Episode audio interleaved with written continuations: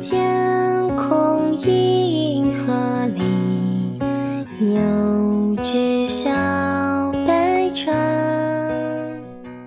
Hello，大家好，欢迎来到风趣乐园我是普通话说不利索的阿泽。那这是一个新的系列《凶案与电影》的第二期。那这期带来的这部电影是一个印度电影，名叫《星期四》。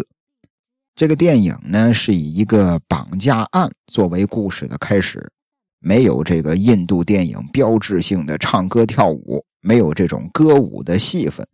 那整部电影的剧情也是层层反转，在绑架案的背后啊，还藏着一个残酷又令人震惊的秘密。那咱还是老规矩。啊，先聊电影。讲完这个故事之后，咱们再说说现实生活中那些与之相关的、令人发指的真实案件。那星期四的故事发生在印度的孟买，在这儿啊，有一个私人的幼儿园，幼儿园的这个园长是一个很漂亮的年轻的姑娘，名叫奈娜。因为人家这是印度名字啊，咱这属于音译啊，就是无奈的奈，那就是这个呃谢娜的那个娜啊，奈娜，奈娜长得很漂亮，性格也是非常的阳光。她男朋友呢，可以说是帅气儒雅，事业有成，俩人啊马上就要结婚了啊，即将步入婚姻的殿堂。这边奈娜。作为幼儿园的领导啊，非常的优秀，从来不对下属趾高气昂的，对待员工的管理呀比较宽松，非常的人性化。就像今天，幼儿园的这个助教大妈家里有事儿需要请假，奈娜呢不仅给她马上批准了，还送了她很多打车用的零钱。哎呦，当时这个大妈特别的感恩，因为这一天呀。正好也是奈娜的生日，你看人家老板啊，这领导自己不去过生日，还在这儿替我值班。哎呦，当时这大妈感动的都快哭了。奈娜这儿微微一笑，哎，让大妈赶紧去忙自己的事儿吧。大妈走了之后，奈娜就一直在幼儿园里带着孩子们在这玩玩累了呢，她就给孩子们播放起了动画片儿。哎，让这小朋友坐在这儿安安静静的看动画片自己呢趁机回到了休息室，想着休息一会儿。但是进了休息室之后，奈娜完全像变了一个人，就看见这个平时阳光活泼的奈娜呀，脸色突然就变得阴沉了，眼神也变得凌厉起来。他拿起电话给警察局拨通了一个电话。在电话里，他说什么呢？他说：“我在幼儿园里劫持了十六个小朋友，如果你们想救人，等我再联系你们。”一位幼儿园的园长绑架了自己幼儿园的小朋友，这背后如果没有隐情，不是奈娜疯了，就是这电影的编剧疯了。奈娜这儿。挂了电话之后，镇定自若的，啊，完全也不像是失去了理智。那对于今天他要干的这件事儿，他要劫持幼儿园这事儿，看来是早有准备。紧接着画面一转，也不知道奈娜从哪儿搞来了一把枪，啊，身手敏捷的把手枪别在了后腰上。此时此刻呢？孩子们正在聚精会神的看着动画片呢，也没人注意到奈娜这异常的举动。而且这一天呀，幼儿园里恰巧有个小孩也过生日，小孩的母亲呢就买了一个大蛋糕，吩咐自己家里的司机给孩子送到幼儿园。这边听到司机按门铃的声音，奈娜像猎豹一般快步就跑到了门前。奈娜这儿上下打量着司机，让司机进了门。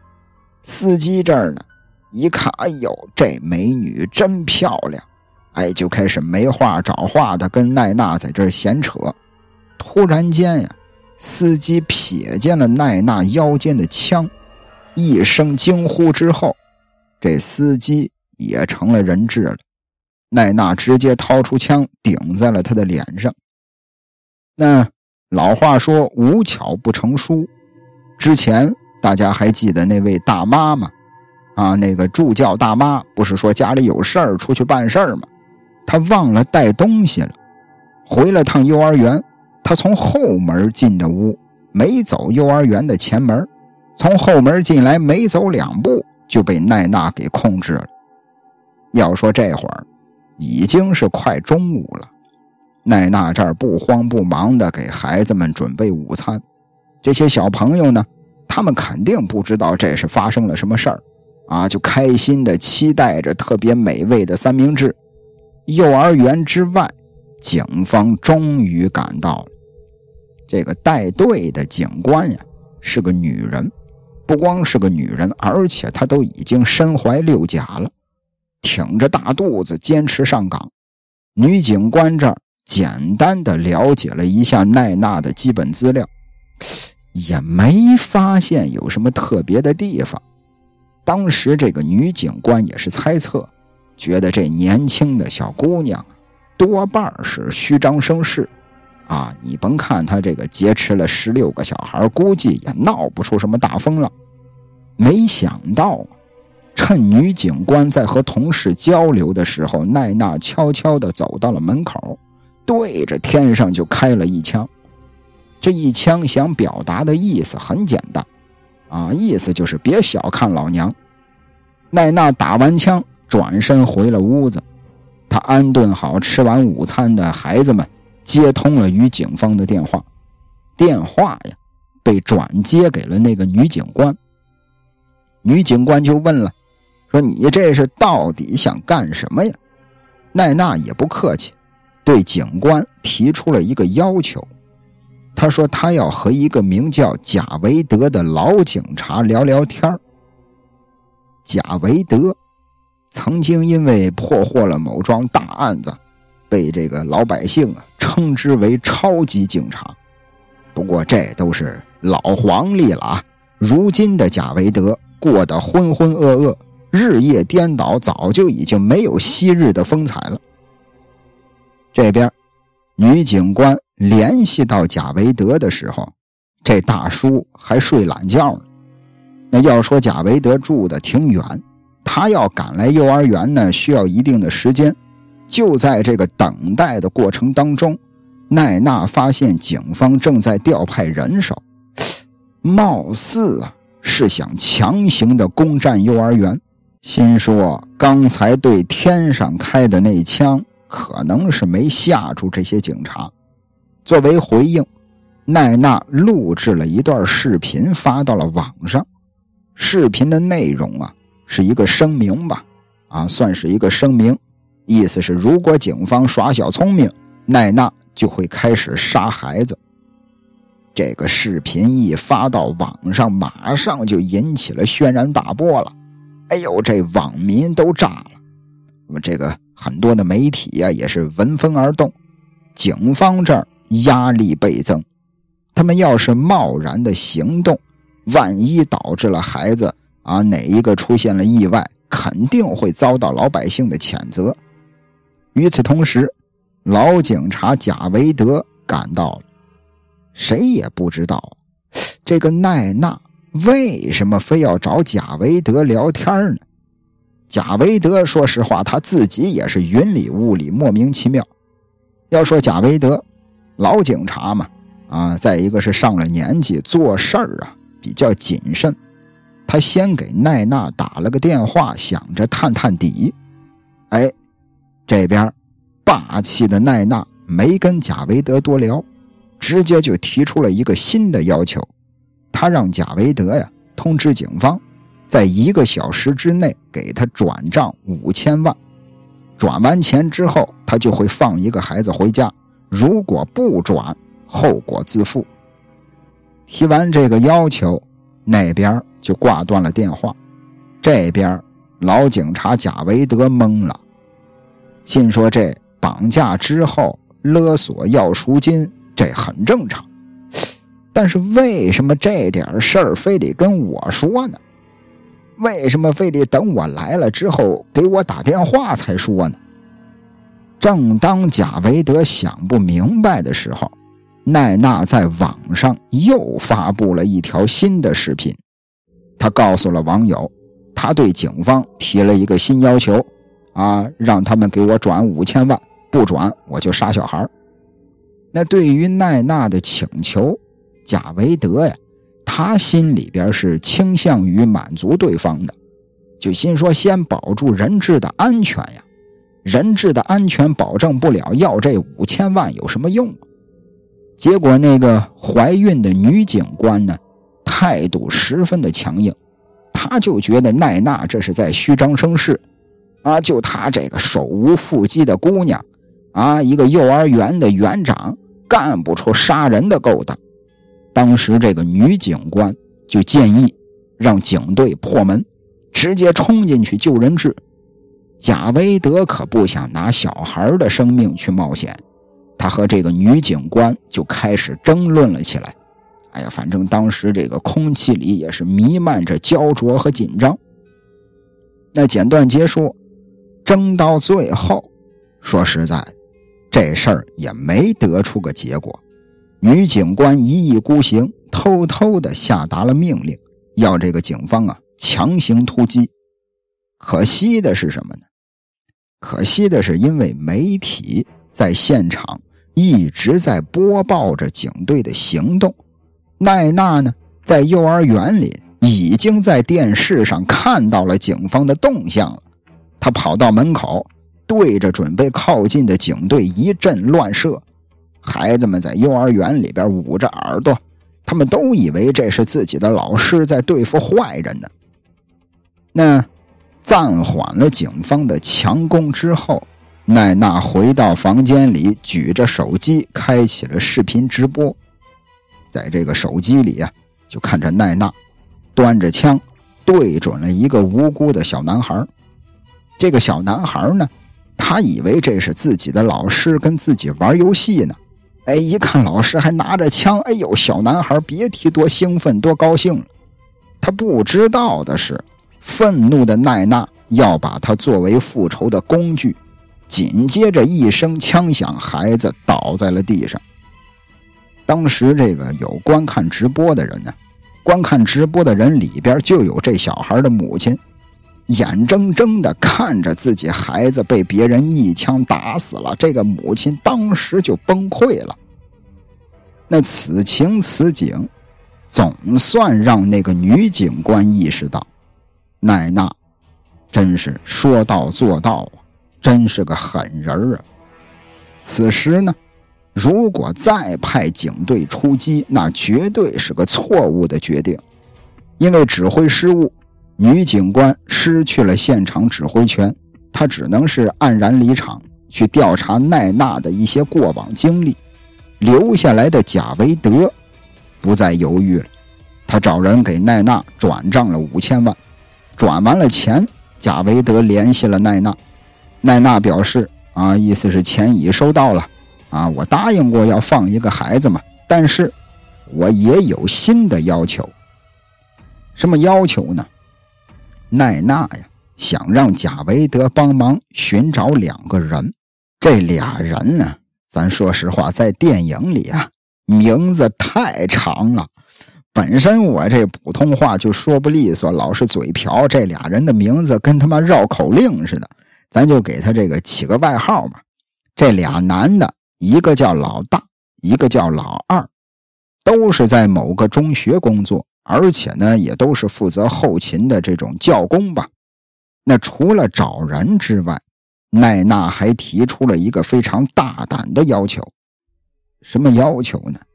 他要和印度的总理聊聊天电话另一边的贾维德又一次的蒙圈了。奈娜也没说为什么要找这个老大老二，也没说要和总理聊什么。他提完这俩新的要求，挂了电话了。可问题是，有了上次的教训，上次他要五千万没给他，说杀就杀呀。手机直播着杀了一个小孩啊！贾维德呢也不敢懈怠了，就找这个老大老二啊，觉得找这俩人应该不难啊，派警员出去一找就就可以了。可是他想跟总理聊天，这就是个难事儿了。当时印度的女总理呀，刚结束了一场会议，知道了这件事儿之后呢。他就开始跟这个内阁的一些要员呀、一些大官啊，就开始商讨对策。内阁要员的建议是：你不要理这个幼儿园的园长啊，不要搭理这个奈娜，不然以后随便来个什么阿猫阿狗的，都会绑架人质啊。绑完人质之后，就说我要见总理，那没完没了。可是总理呢，他心里边老是挂念着人质啊。尤其这人质都是十几个天真可爱的孩子呀！说实在的，总理纠结了。另一边，贾维德派人找到了奈娜的男朋友，哎，也是想通过这个，呃，他的这个男朋友吧，获得一点奈娜的这个信息。奈娜的男朋友告诉贾维德，说自己跟奈娜恋爱了七年了。说他一直是挺温柔、挺体贴的，也没表现出有什么犯罪的倾向。奈娜的父亲十五年前就去世了，他的母亲呢，自己一个人生活在老家。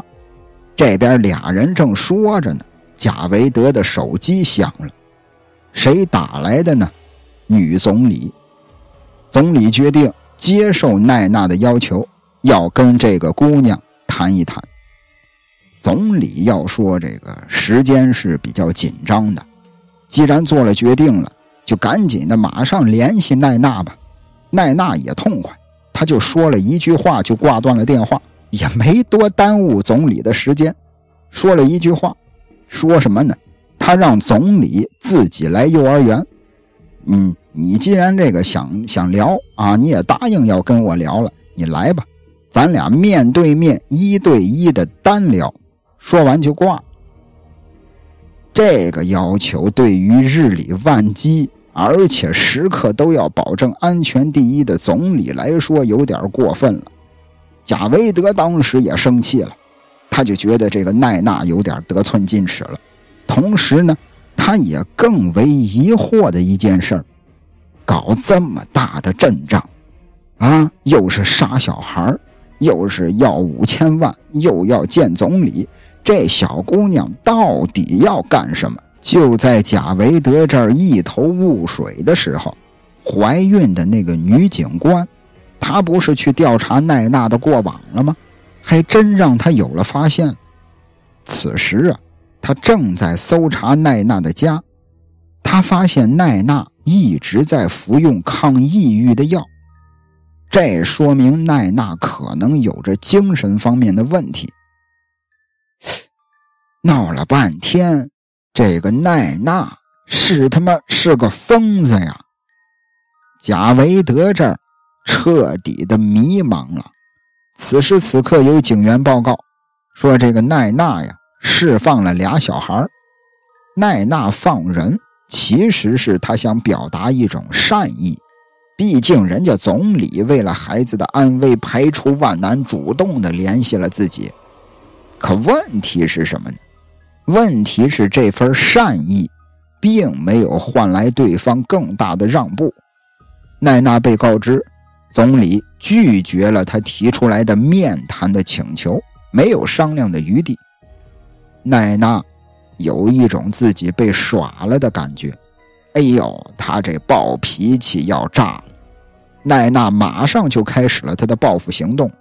他先给一个孩子、司机和助教。都拍了照，啊，当时有孩子嘛，还有那个来送蛋糕的司机，还有那个助教大妈，给他仨拍了照片，然后呢，把他们的照片传到了网上，而且也设置了一个投票的按钮，干嘛用呢？让网友投票，网友可以随时投票，票数最高的人将会被奈娜枪杀。想杀哪个？网友说了算，谁的票数最高，我就杀谁。看到这么个投票，总理坐不住了。其实啊，他还没想好要不要见奈娜呢，是那些内阁的大官那些内阁的要员瞒着他做出了这个决策，完全被蒙在鼓里的总理也生气了。一直以来呀，因为他的性别啊是女人嘛，那以男性为主的内阁的这些要员总是或多或少的对他有所轻视。他必须严正的发出警告：没有人可以代替一位总理擅自下达命令。总理的怒火熊熊燃烧着，内阁的这些要员们替他做的决定，即将使他背负上间接杀人的恶名啊！而网上那场投票呢，有结果了，这个司机呀，全票当选最该死大奖。啊！网友们说，非要杀一个的话，就杀那个司机吧。面对奈娜手里的枪，司机都吓尿了。关键时刻还是那这个助教大妈机灵，她假借上厕所之名，让奈娜给她松了绑。这大妈，哎呦，这个身材啊，跟个水雷一样啊！仗着体型的优势，他趁奈娜不备，一下把她推倒了。然后解开了司机身上的绳子，局势瞬间就逆转了。大妈和司机一块向奈娜发起了反击。隔壁房间里的孩子们呢？当时他们正戴着耳机听音乐，准备睡觉了。啊，这个幼儿园一般都要午睡嘛。孩子们戴着耳机听音乐，准备午睡。奈娜这儿在外边的房间和司机争抢着手枪。枪口隔着门，在几个孩子的头顶徘徊着，梆梆梆的枪声特别的尖锐，一声接着一声。那聊到这儿，给大家一个友情提示啊，接下来要讲的就涉及到了严重的剧透。如果说有朋友想带着悬念去观看这部电影的，可以暂停一下啊，在这儿暂停，看完电影再回来接着听。因为咱不光聊电影，后边还会聊到真实的案件。那咱接着聊啊，外边司机和奈娜抢枪呢，关键时刻奈娜抢到了枪，万幸的是，子弹打中的是司机的脚，没打中孩子。一番折腾之后，司机和助教大妈也是筋疲力尽了。他们又重新的被奈娜绑了起来，奈娜也是喘着粗气录制了一段新的视频。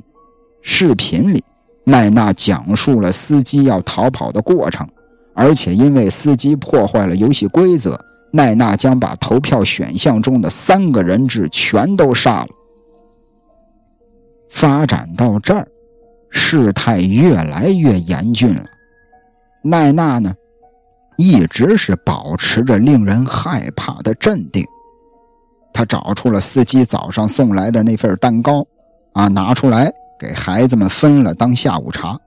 切蛋糕的时候啊，奈娜的脑海里涌起了一段回忆。这段回忆是奈娜在中学时过生日的画面。当时正好赶上放学，奈娜呢？和同学们在校车上庆祝生日，那随着同学们相继到站，相继一个一个的离开，校车里最终只剩下了奈娜一个人。这个车上啊，除了奈娜之外，还有一个男性的校工，啊，就是在学校里干杂活的工人。一看车里边没有其他学生了，他居然就开始肆无忌惮的啊，用邪恶的眼神。盯起了奈娜，这是谁呀？这个校工啊，就是奈娜要找的那老大、老二其中的一个老大。那也不用什么很复杂的推理，这老小子一定是对奈娜做出了不可饶恕的事情。那个生日成了奈娜一辈子的痛。为孩子切蛋糕庆祝生日的时候，这段屈辱的记忆再次浮现，一下就抠下了奈娜失控的扳机了。奈娜陷入灰色回忆当中的时候，警方啊，通过给他开这个抗抑郁药的医生，了解到了这桩旧案。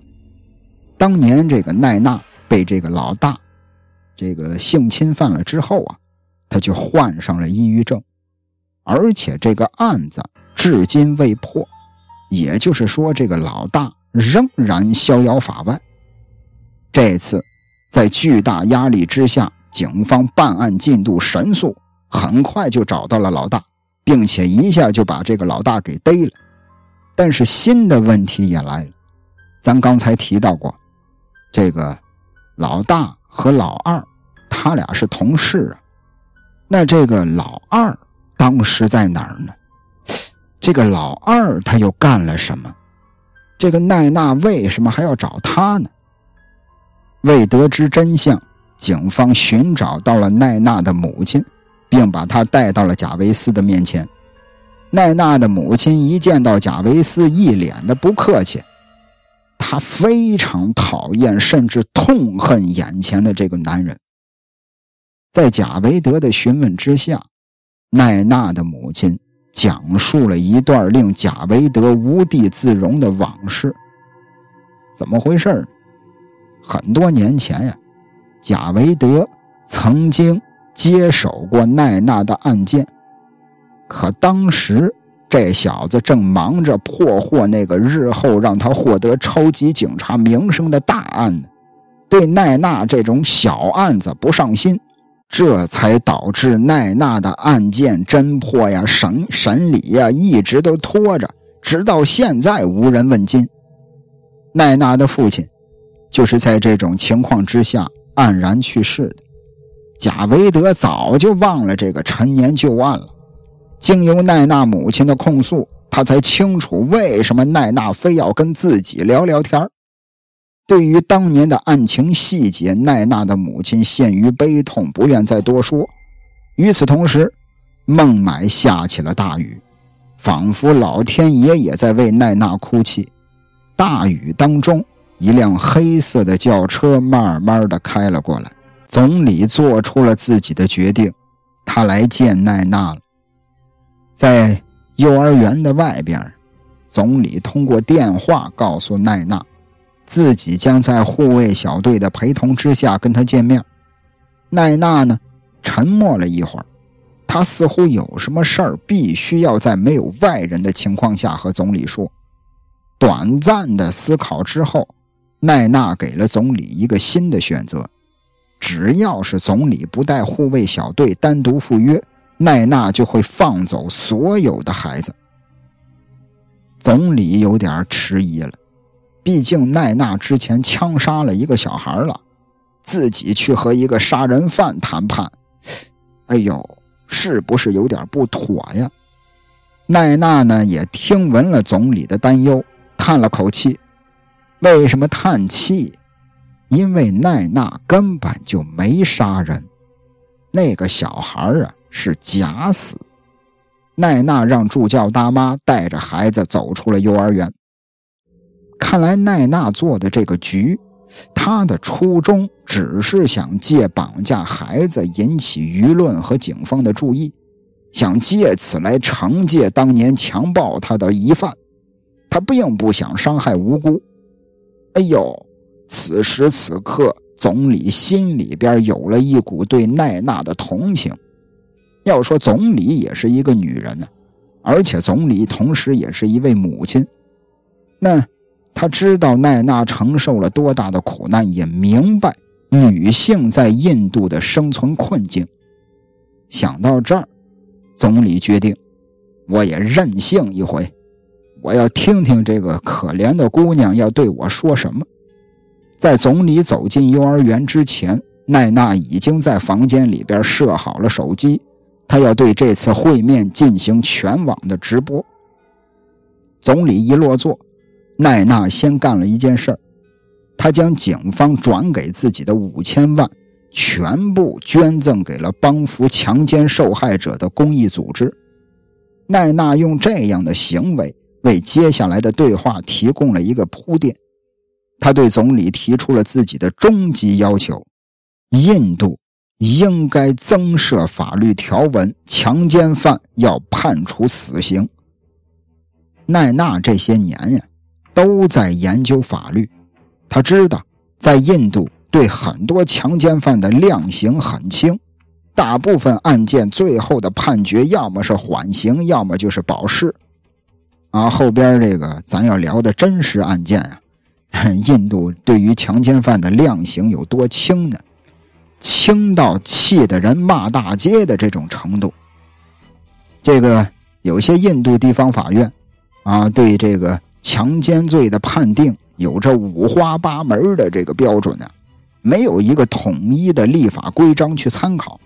比如在印度的某些地区，法院居然会将施暴者性器官的这个入体尺寸作为这个判罚的标准。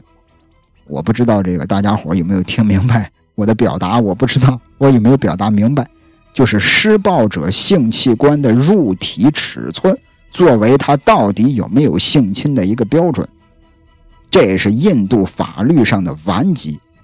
虽然2012年印度官方制定了一个保护儿童免受性侵犯法，提出来啊说要严惩性侵儿童的罪犯。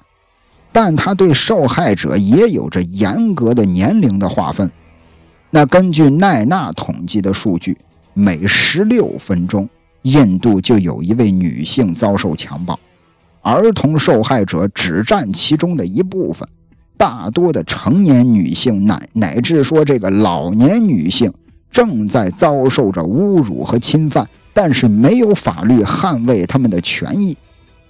这也导致了警方对于强暴案件掉以轻心，啊，甚至是视若无睹。哎呦，当时这个说到动情之处啊，奈娜是嘶声力竭。面对奈娜的愤慨发言，总理沉默了。他虽然也很想推动这个相关的法案，但是奈娜用绑架孩子的方式去促使法案的成型，显然这个方式是错误的。听到总理的质疑，奈娜咬着牙说：“这个国家的人装聋作哑，除非你对着他们的耳朵大喊大叫。”奈娜的话并非是危言耸听啊，这句话除了控诉官方对女性权益被侵犯的不闻不问，也在叩问印度社会：为何对于强奸案总有着颠倒黑白的价值判断？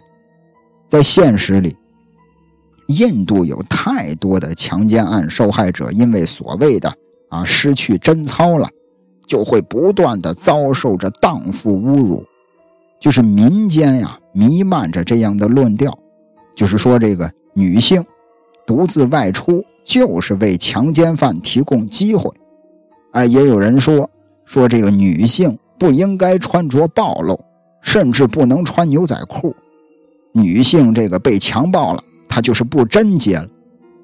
就是这些言论充斥在强奸受害人的耳边，很多受害人因为不敢报案，报案之后破案也是遥遥无期。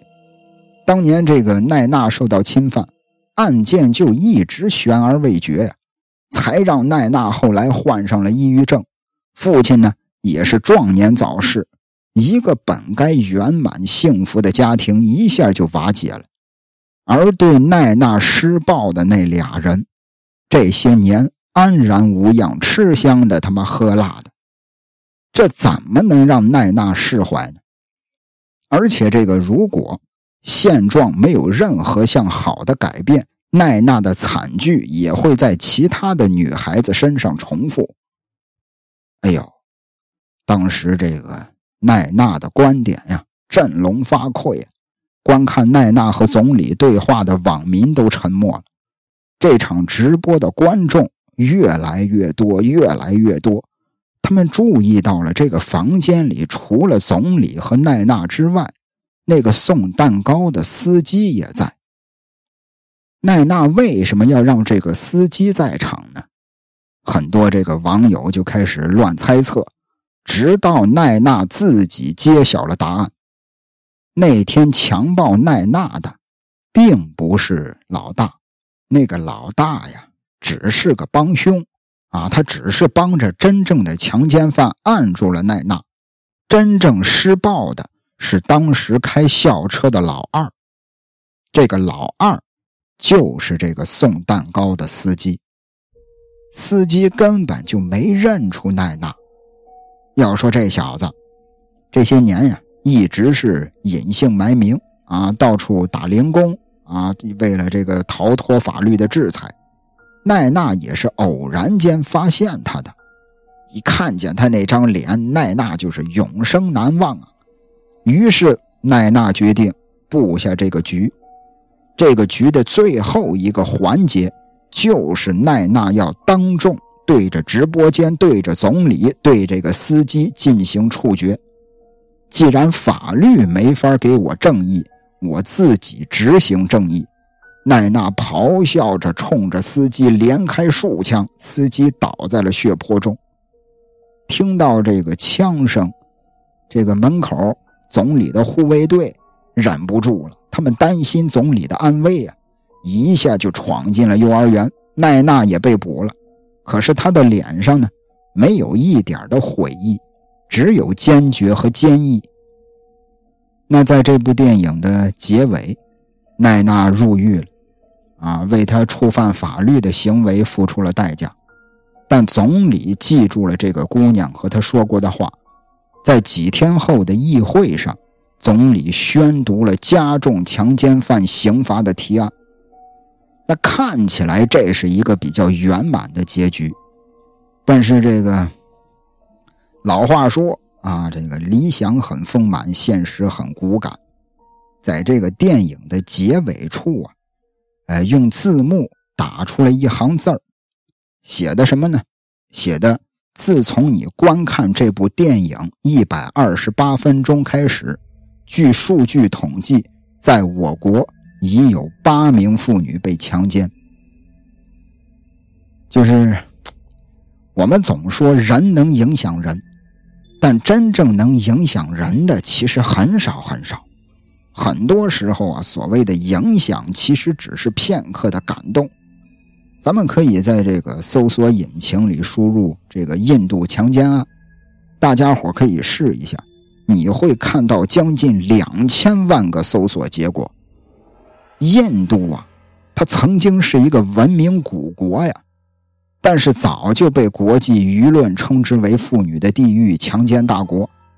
其中最臭名昭著的有一桩强奸案，就是2012年在印度新德里发生的黑公交轮奸案。案件当中，乘坐私营公交的女大学生，在车上被六名男性强暴。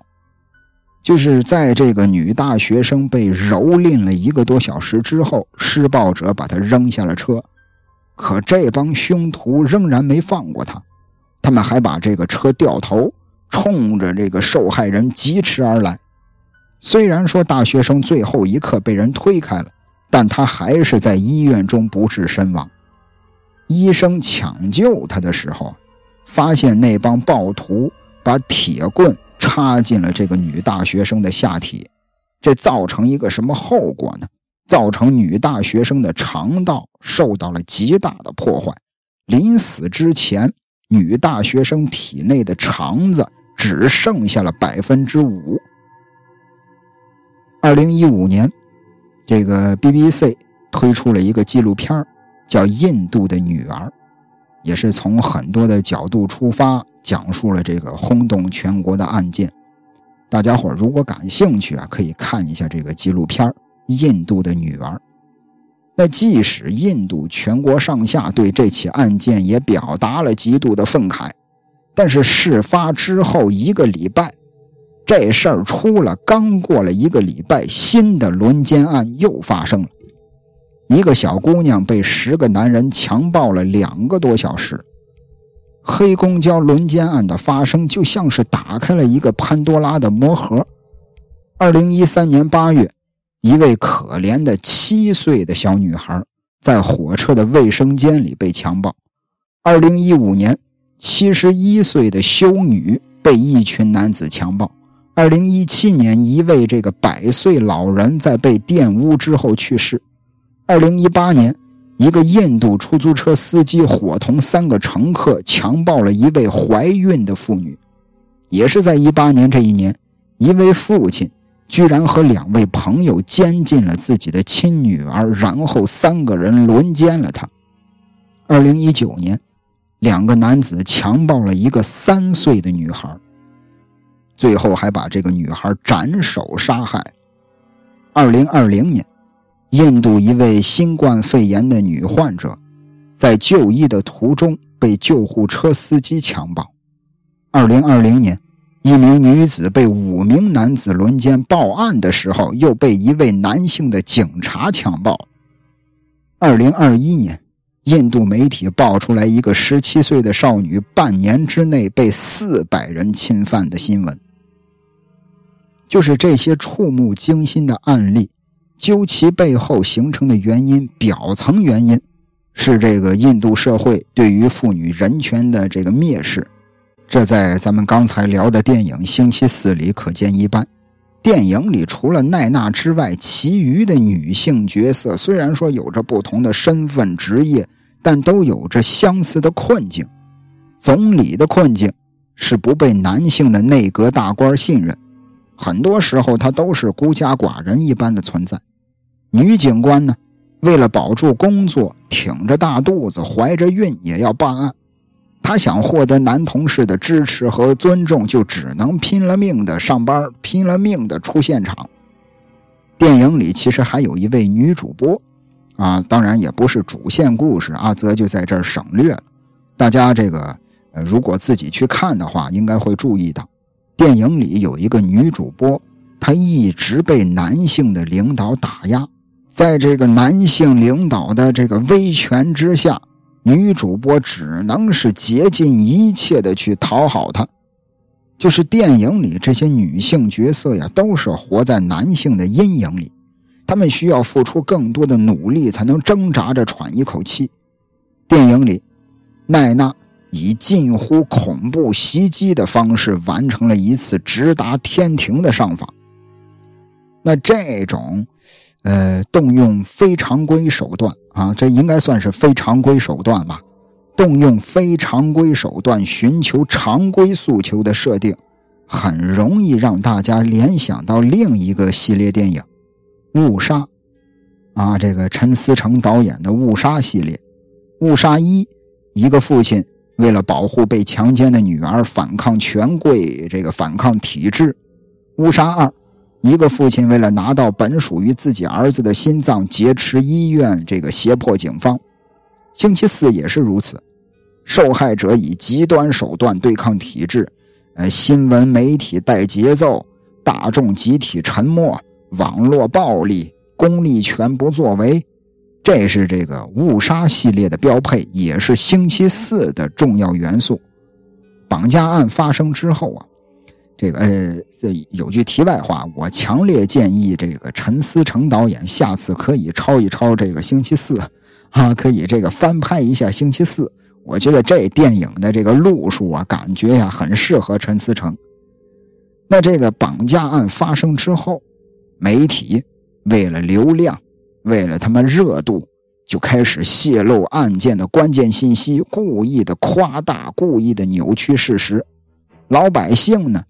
只看到了所谓的真相，就开始一边对奈娜网暴，一边参与到人命关天的死亡投票里，就带着玩乐的心态判别人死刑了。而公权力的不作为，更是在警察这些公务人员身上体现的淋漓尽致。啊，尤其是那个贾维德，还有一些小细节，啊，这个星期四和误杀也是极其的雷同。比如说，这个奈娜假装杀害了一个小孩误杀二》里这个林日朗也是假装杀害了一个警察。所以我个人认为 啊，这个星期四可以翻拍成《误杀三》。那咱聊到这儿啊，有点跑题了啊，有点这个跑题。咱这个刚才说，这个表层原因是印度社会对于妇女人权的蔑视。而强奸案频发背后的深层原因，其实咱刚才也提到了，就是印度社会法律以及这个执法机关对于强奸犯的包容，甚至是包庇。咱可以还是用这个具体的案例展开来聊一聊，还是说这个黑公交轮奸案啊？当时可以是震惊全球的案件啊！这是这个案件曾经引发了印度老百姓的巨大的愤慨，无数人走上街头呼吁警方尽快破案，而且一定要给施暴者严惩。但就是在这样舆论的攻势下。这个案件的审理过程仍然持续了漫长的九个月，在这期间，有一个嫌疑犯因为未成年，啊，被判定为少年犯，嗯，最高的只会被判三年有期徒刑。好不容易，法院终于判处了其余几个被告人死刑，但是执行日期一推再推。无独有偶。二零二一年的一月份，印度孟买有一个男的强暴了十六岁的少女。他在法庭上声称：“啊，这小子在法庭上说，说我这个强暴了他，但是我以后我娶她，哎，我迎娶被害人。”说完了这话之后，这王八蛋居然被法官允许保释了。更荒诞的案例发生在二零一八年。也是一个轮奸案，印度有一个小村庄里，有几个男的轮奸了一位少女。案发之后，少女的家人前往当地的执法部门报警。警方呢，对嫌疑人的惩罚是什么？各位，你们猜吧。猜破了大天，你们都不知道是怎么惩罚的这几个坏小子。这就是我刚才说的啊，惩罚很轻的。轻到能让人骂街的几个男子轮奸了一位少女之后，警方啊惩罚这几个嫌疑人，一个人做一百个仰卧起坐，就是如此轻微的惩罚，还引起了嫌疑人的不满了啊！这几个人还他妈不满意了，他们做完一百个仰卧起坐之后，对受害人心生仇恨。在某个深夜，烧死了受害人。就是这些看似不可能是发生在二十一世纪的糊涂案，在印度比比皆是。还有这个女儿姐妹受到侮辱，她的家人呢不去找施暴者寻仇，反而对被侵犯的女性举起了屠刀。这在印度叫什么呀？叫荣誉谋杀。荣誉啊！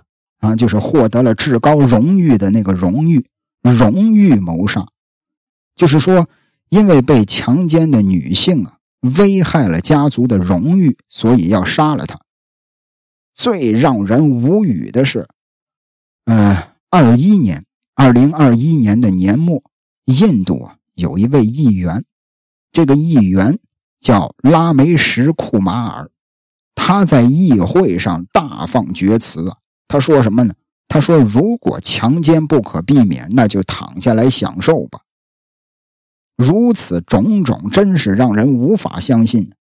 在印度，强奸罪的起点非常的高，犯罪分子会被判处七年以上的有期徒刑。在咱们国家是三年以上，在印度是七年以上。但是即便如此。现在的印度仍然无法有效的制止大量性侵事件的发生，由此可见，这个它社会深层的问题其实是很复杂的。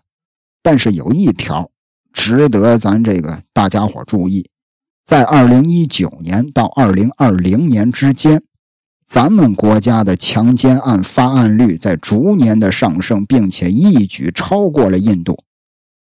咱把人家超了。咱也别笑话人家了，就是这个社会问题是值得我们所有人关注的，不要光看别人的笑话，自己在面对这种问题的时候，到底又能做成什么样呢？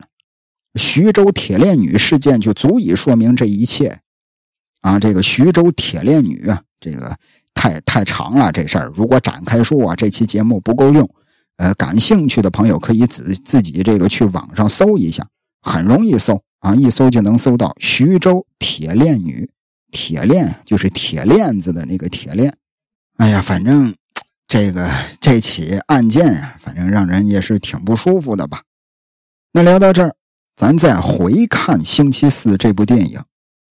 哎呀，我忍不住对这部电影的主创人员肃然起敬。他们在恶劣的环境之下愤然发声，奈娜就是他们的化身。奈娜的厉声疾呼，或许在糟糕的当下，可能还改变不了什么，但是他总会在某些印度人的心里种下一颗反抗的种子。像咱们这儿，说实在的，永远拍不出这样的犯罪电影。那聊到这儿，这期节目也就结束了。如果大家喜欢阿泽的讲述，那不妨点个关注，关注我一下。感谢您的收听，咱们下期再会。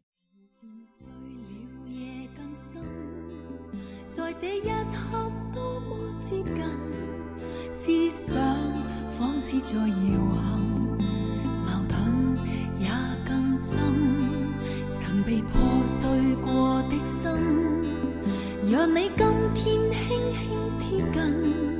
多少安慰及疑问，偷偷的再生，情难自禁，我却其实属于极度容易受伤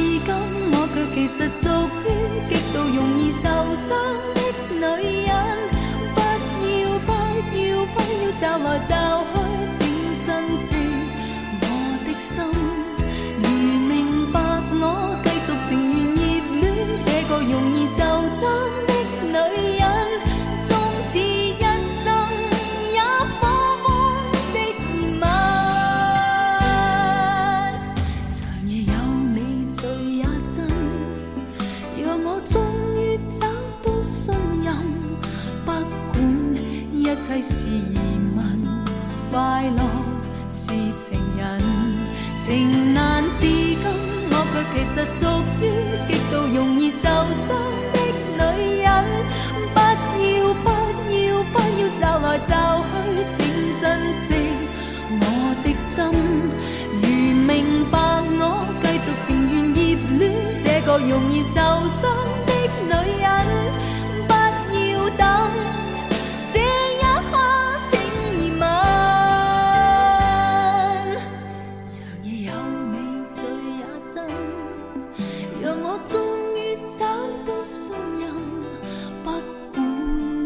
是疑问，快乐是情人。